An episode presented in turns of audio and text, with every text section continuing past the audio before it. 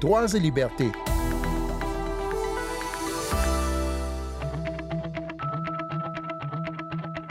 Ils font partie de l'histoire des États-Unis, mais du côté obscur. Et beaucoup d'Américains pensent qu'ils appartiennent au passé. Je veux parler des lynchages à mort de Noirs par des membres du Ku Klux Klan ou des meutes de racistes blancs déchaînés. Officiellement, le dernier lynchage enregistré a eu lieu en 1981 dans le pays, il y a 40 ans. Et en tout, ce type de mise à mort brutale aurait fait 4000 victimes. Mais ces pratiques existent toujours et de nombreux meurtres d'Afro-Américains par lynchage ne sont jamais éclaircis, les coupables jamais traduits en justice. C'est ce qu'affirme en tout cas une avocate du Mississippi, à la rencontre de laquelle je vous emmène aujourd'hui. Sandrine Blanchard au micro. Bonjour tout le monde.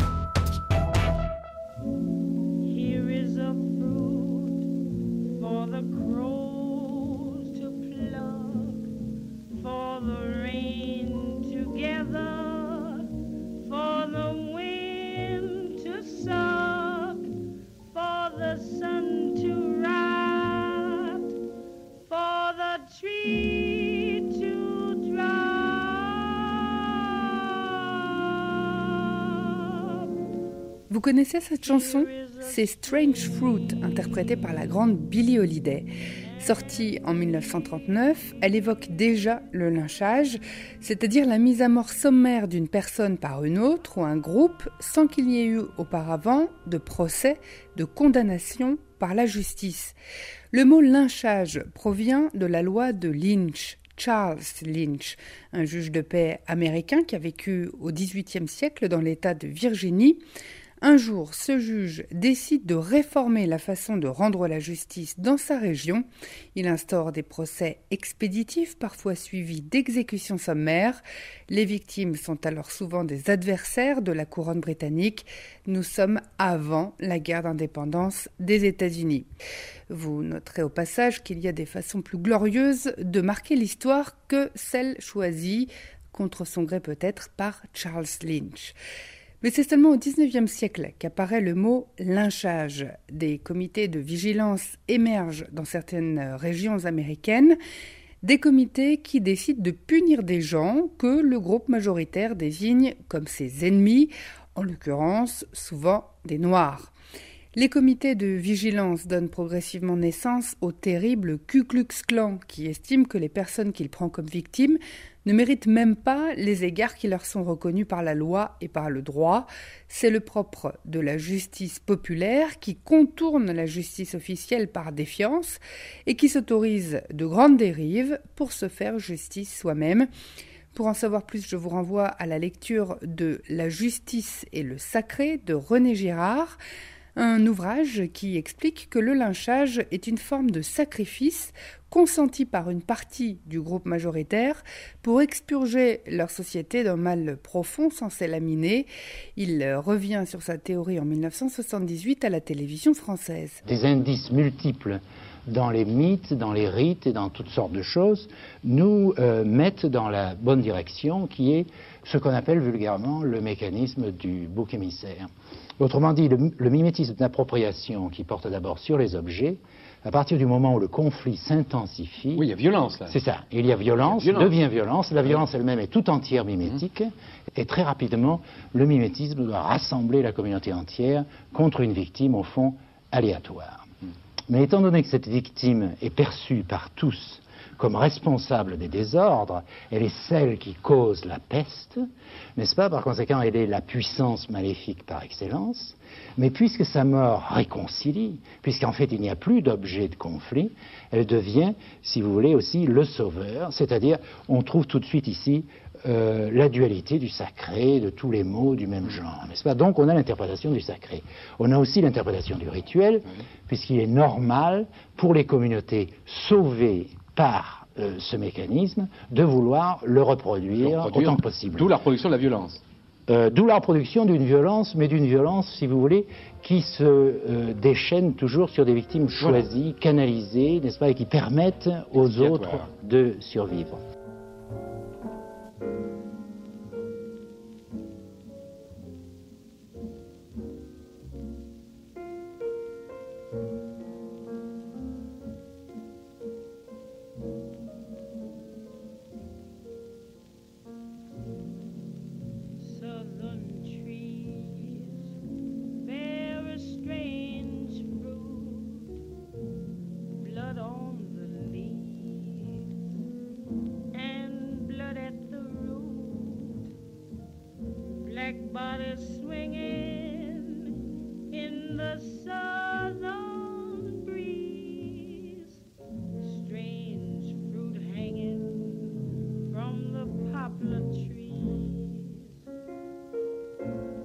Les injustices que la chanteuse Billie Holiday euh, dénonce dans cette chanson ont encore cours aujourd'hui, à en croire en tout cas Jill Colin Jefferson, une avocate sortie de Harvard et présidente d'une association de défense des droits humains à Washington.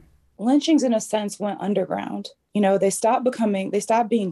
Les meurtres par lynchage se font moins ouvertement et ne se font plus en place publique.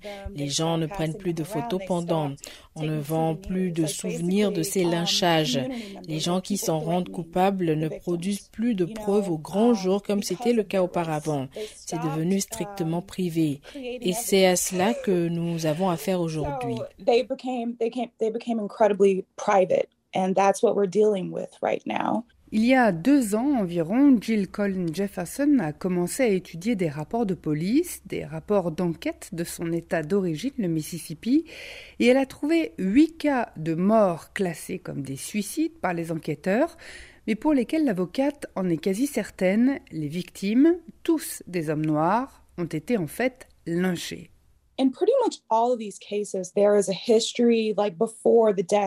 Dans presque tous les um, cas, il y a une histoire qui précède le décès. Les victimes avaient été menacées en raison de leur couleur de peau. Et un beau jour, ces gens meurent, on les retrouve pendus à un arbre. On se dépêche de déclarer qu'il um, s'agit de suicide, on stoppe les investigations. Rien que ça, je trouve cela suspect. Il y a au moins un cas pour lequel euh, ce n'est pas seulement un soupçon.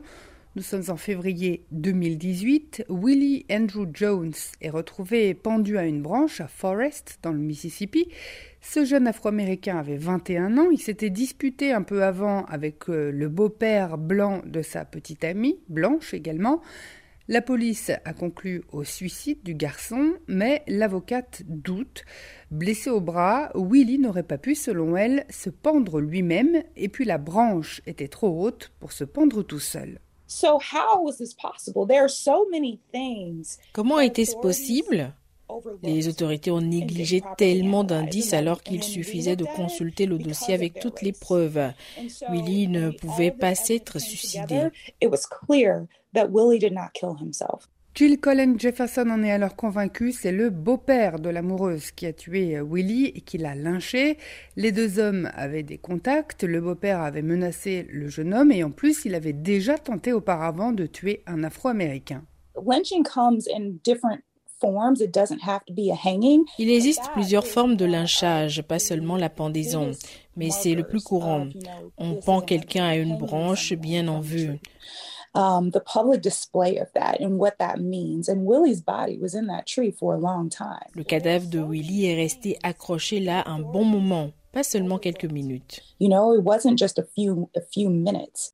L'avocate euh, accompagne la famille de Willie dans sa plainte devant la justice et elle remporte gain de cause. Le beau-père doit verser 11 millions de dollars de réparation pour avoir infligé une mort arbitraire, mais il n'y a toujours pas eu de véritable procès et l'homme continue de clamer son innocence. Le problème, explique l'avocate, c'est qu'il n'existe aucune loi qui condamne explicitement le lynchage. Et donc il est très difficile de le caractériser et de faire rouvrir une enquête qui a été classée après que la police ou la justice a conclu à un suicide. Parfois, c'est l'opinion publique qui peut faire pression, comme ce fut le cas euh, l'année dernière après la mort d'un jeune de 24 ans en Californie. Des manifestations, des rassemblements ont été organisés pendant des jours pour réclamer justice. Le FBI a fini par se saisir de l'affaire, mais il a conclu lui aussi au suicide. La victime souffrait effectivement de problèmes psychologiques et elle se serait vraiment pendue. Mais au moins il y a eu une enquête sérieuse et c'est ce que souhaite l'avocate Jefferson pour tous les cas suspects.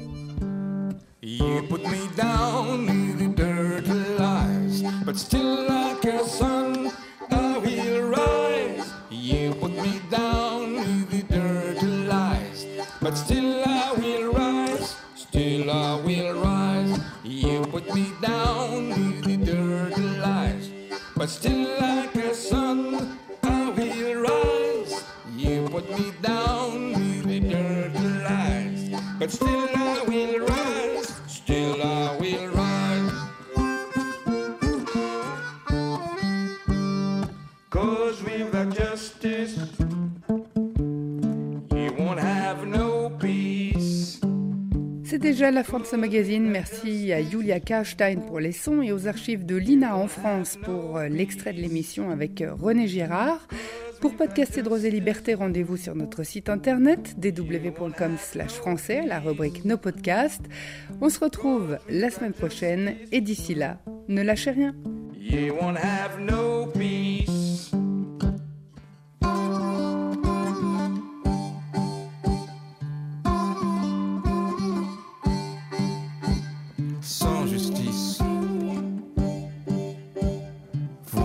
me to be.